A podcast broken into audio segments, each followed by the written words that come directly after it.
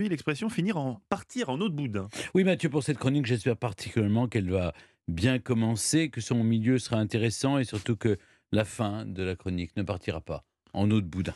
Partir en eau de boudin, c'est donc l'expression du jour. Ça veut dire que ça finit mal, ça part en, en déconfiture. Euh, en eau de boudin, j'imagine qu'il sera question de cochon. Mmh, oui, je Oui. pense que je vais faire plaisir à beaucoup de personnes autour de cette table. Pardon aussi d'avance pour tous nos amis véganes, hein, mais effectivement, on va parler charcuterie. Hmm. Depuis le Moyen Âge, l'eau de boudin, c'est littéralement le bouillon de viande.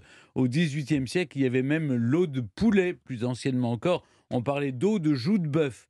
L'eau de boudin est dans la même veine, sans jeu de mots. C'est tout simplement l'eau de cuisson des boudins.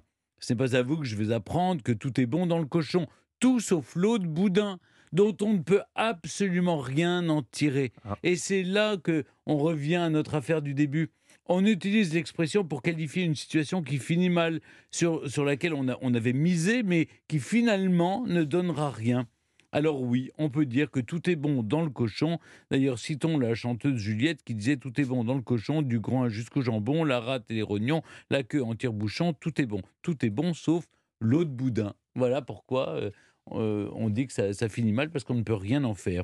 Au Portugal, David, dites-moi si je me trompe, mais on dit pour partir en eau de boudin, acabar un magouche de bacalao, finir en eau de morue. Oui, oh, oui, oui. On le en dit vraiment eau au pluriel, oui. Je je l'ai jamais entendu, mais ça se comprend, quoi. Oui, ça Ça se se comprend. Oui, Carlo qui a servi à dessaler la Oui, morue. ne c'est vrai, c'est vrai, c'est vrai. Alors, C'est vrai qu'il y vrai. a 365 façons de cuisiner la morue euh, Mhm. au, au Portugal.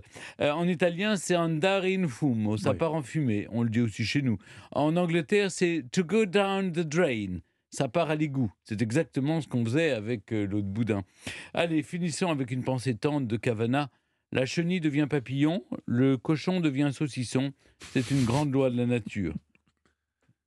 RIP, le cochon.